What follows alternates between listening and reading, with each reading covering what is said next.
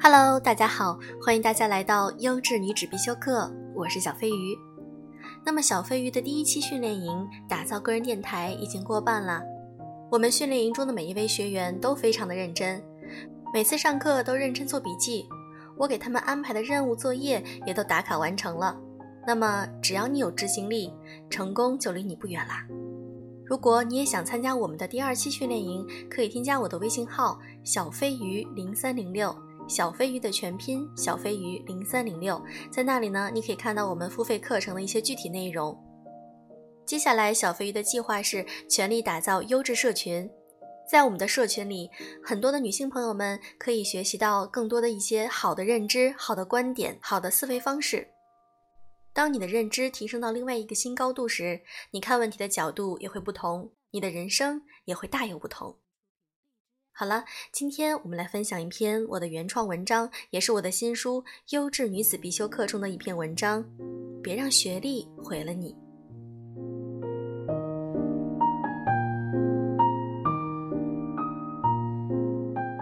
是考研还是工作？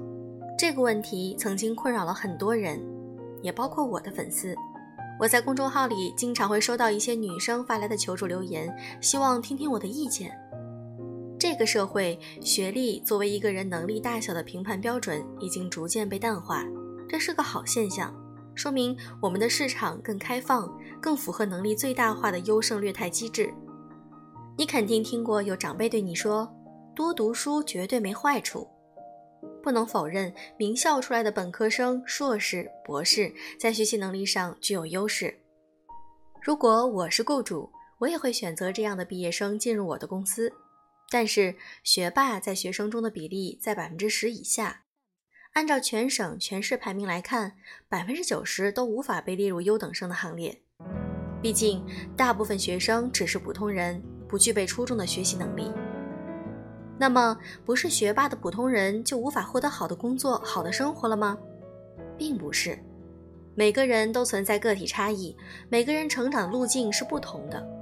我们不能用学历去衡量一个人，就像世界上没有完全一样的指纹。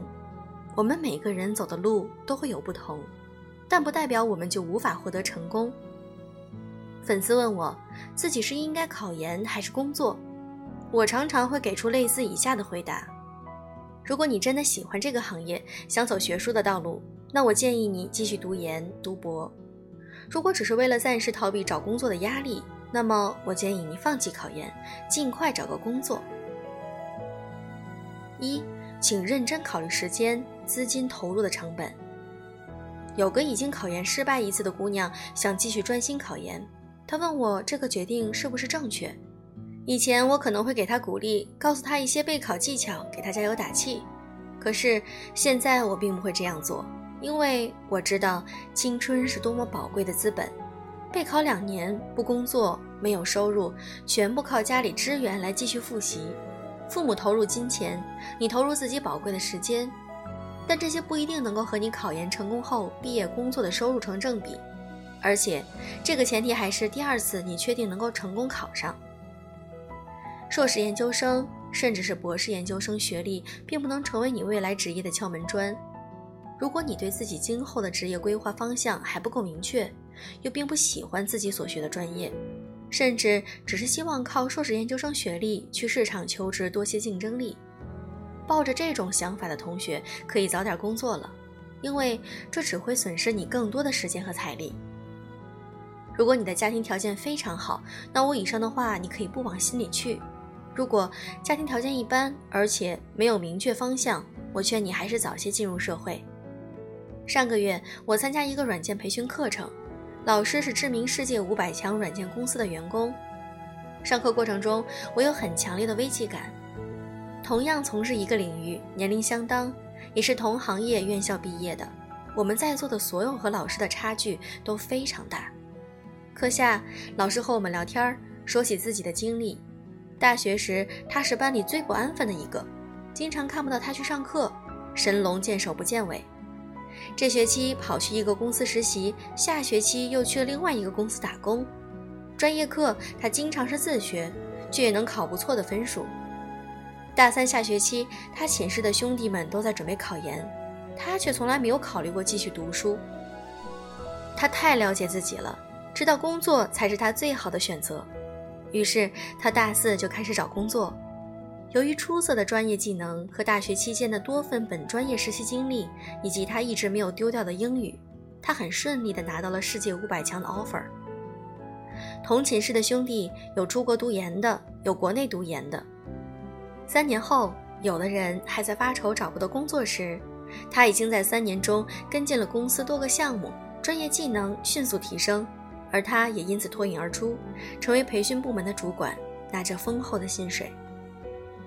他的一句话很实在，也很现实。我是农村出来的，深知父母生活的不易。我要尽快带着学到的知识进入社会，不仅能够继续学习，还能赚到足够的钱来改善我家庭的生活，一举两得。他的故事给我很大的启发。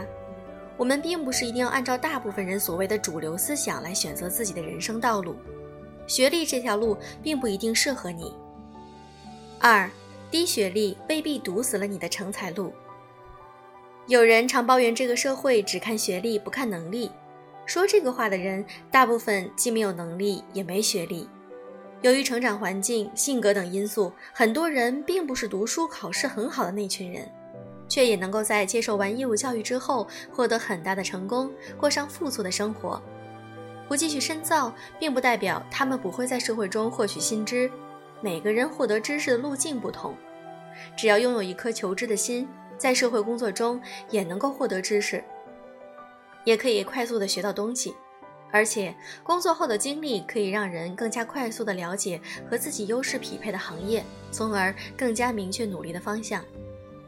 我看过一个英语培训机构创始人讲他的创业故事，他高中没毕业，十七岁出来打工，干过很多份工作，从事过很多的职位。销售、客服、服务员等，他并没有放弃自己，因为在他从事的这些行业中，他发现英语的重要性。如果想进入好的公司，没有学历，他只能靠提高英语水平来获得更大的竞争力。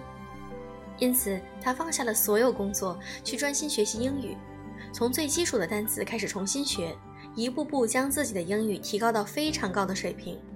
在这个过程中，他发现了商机。于是开始创办英语培训机构，他曾经做过的销售、客服等经历也给他的创业带来了一些帮助。如何抓住培训者的心理？如何更好的去介绍他们的英语课程？如何提高更好的细分服务？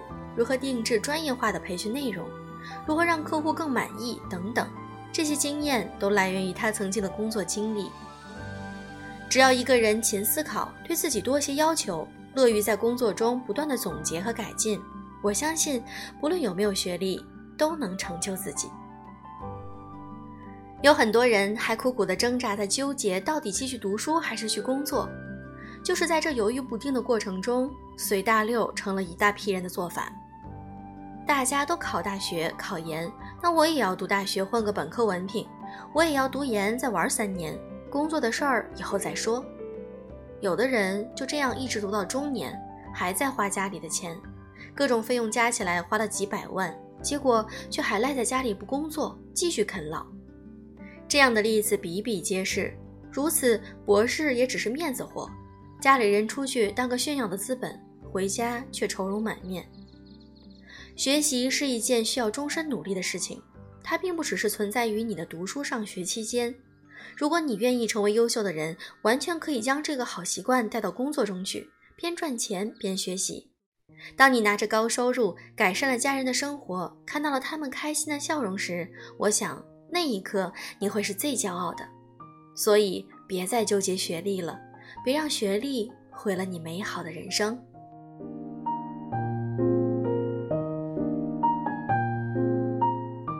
好了，今天的节目就是这样。如果你想知道我们具体的付费课程内容，可以添加我的微信小飞鱼零三零六。或者你可以添加我们的微信公众号“优质女子必修课”。好啦，祝各位晚安。